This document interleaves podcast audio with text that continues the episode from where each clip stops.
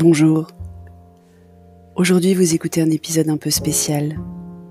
J'ai décidé cet été de vous faire découvrir ou redécouvrir les épisodes qui ont le plus marqué les deux premières saisons du podcast. Les plus écoutés, les plus likés sur Instagram ou les plus lus sur le blog. Vous les avez peut-être ratés. Alors tout cet été, deux fois par semaine, vous allez pouvoir vous replonger ou vous plonger pour la première fois dans ces épisodes qui me tiennent particulièrement à cœur.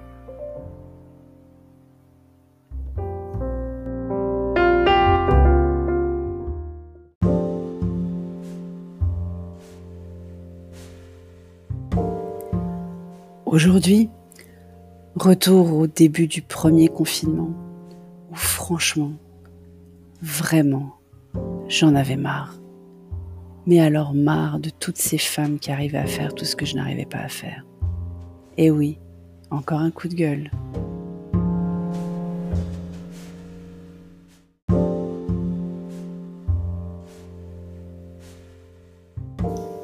Bonjour, vous écoutez l'épisode 54 du podcast Revue et Corrigé. Cet épisode a d'abord été publié sur mon blog le lundi 20 avril et il s'intitule Ça suffit. Bon, là il y en a assez. Assez des injonctions sur l'utilité du confinement. Assez des chaînes d'infos qui nous répètent en boucle les questionnements auxquels nous n'avons aucune réponse. Assez des articles nous présentant des Wonder Woman qui cuisinent bio, mangent léger, font du sport et ont appris le chinois en trois semaines tout en gérant leurs quatre enfants bien peignés, fort entamés en maths, qui font eux-mêmes leur lit. Ça vous fatigue pas, vous, ces exemples impossibles à suivre? Je pensais que le confinement pourrait au moins changer ça. Arrêter la dictature du poids, du maquillage, des talons aiguilles, des cheveux blancs qu'on ne saurait voir. Il y en a assez. Donc on doit cuisiner sain malgré la fermeture des marchés. Se garder du temps pour soi, Euphémisme pour dire faire du sport. Les antisports, ça n'existe pas dans la culture populaire. Ou si ça existe, ce sont des anathèmes qui ne devraient pas avoir le droit à la parole. Garder la ligne tout en cuisinant maison. Ne jamais perdre patience avec nos enfants pendant la télé-école. Apprendre une nouvelle chose chaque jour. Prendre des apéros avec ses copines. Il faudrait ne pas négliger son couple. Rassurer ses collaborateurs. Participer à des activités bénévoles. Être à 20 heures aux fenêtres pour applaudir et si on peut jouer d'un instrument, chanter, filmer, c'est quand même mieux publier sur Instagram des reproductions à la maison de tableaux célèbres, mais pas trop célèbres, pour bien montrer qu'on est cultivé. Appeler tous les jours ses proches, se teindre les cheveux à domicile et si possible avec des méthodes de grand-mère faites maison, bonnes pour l'environnement et sans produits chimiques. Garder des mains impeccables, ne pas rester en jogging. Ça suffit donc. Appliquer à ma vie, ça donnerait quoi?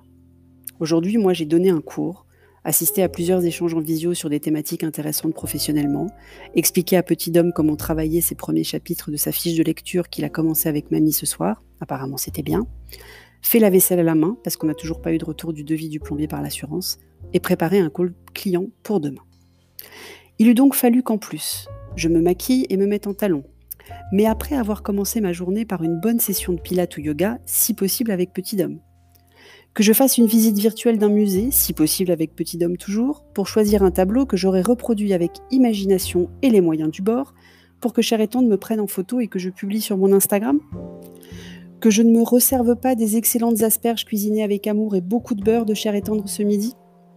Voir que je me contente de légumes non assaisonnés Que j'écoute pendant la session susmentionnée de Jim Douce un essai philosophique en livre audio Que je suive un cours à distance sur le sanskrit ou le macramé au prochain confinement, je serai peut-être au niveau. Mais là, pas encore. Merci de m'avoir écouté. Si vous écoutez sur iTunes, n'oubliez pas de mettre des étoiles et de me laisser un commentaire. Et sur toutes les plateformes de balado-diffusion, abonnez-vous et partagez. À bientôt.